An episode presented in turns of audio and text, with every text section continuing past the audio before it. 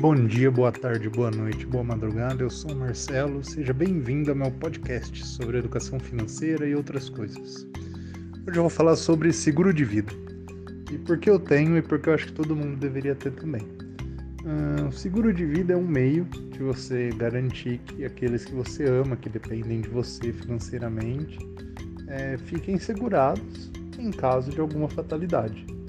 Uh, né, um acidente, uma deficiência, uma doença, enfim, que eles tenham uma fonte de grana ao menos temporária, né, para se manter enquanto as coisas se, se tentam normalizar, né? No caso de uma morte nunca vai normalizar, porque enfim, né, não tem como normalizar isso mas que as coisas possam pelo menos as pessoas possam pelo menos se manter, né? Manter, comprar alimento, pagar aluguel, tal, durante um tempo até as coisas melhorarem, né? Ou despiorarem.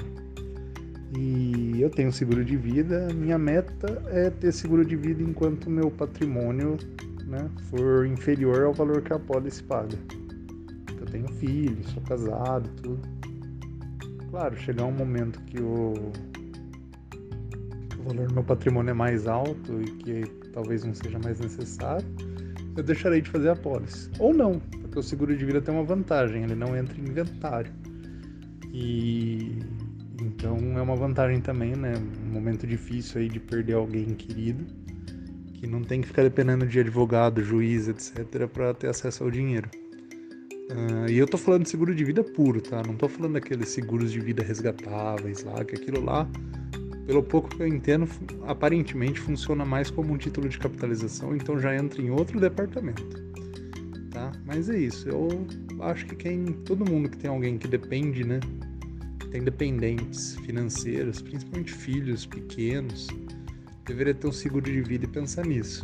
Ah, nunca se sabe, né? Quando algo de ruim pode acontecer, é bom estar preparado. Lógico, não tem como evitar tudo nessa vida, né? O Buster vive dizendo isso. A gente tem como diminuir os riscos, né? Mas eliminá-los é impossível. Então a gente tem que tentar colocar as chances ao nosso lado. Beleza? Por hoje é isso. Para mais conteúdo sobre educação financeira, entra lá no meu blog. O link está na descrição deste podcast. Um abraço, fiquem com Deus. Tchau, tchau!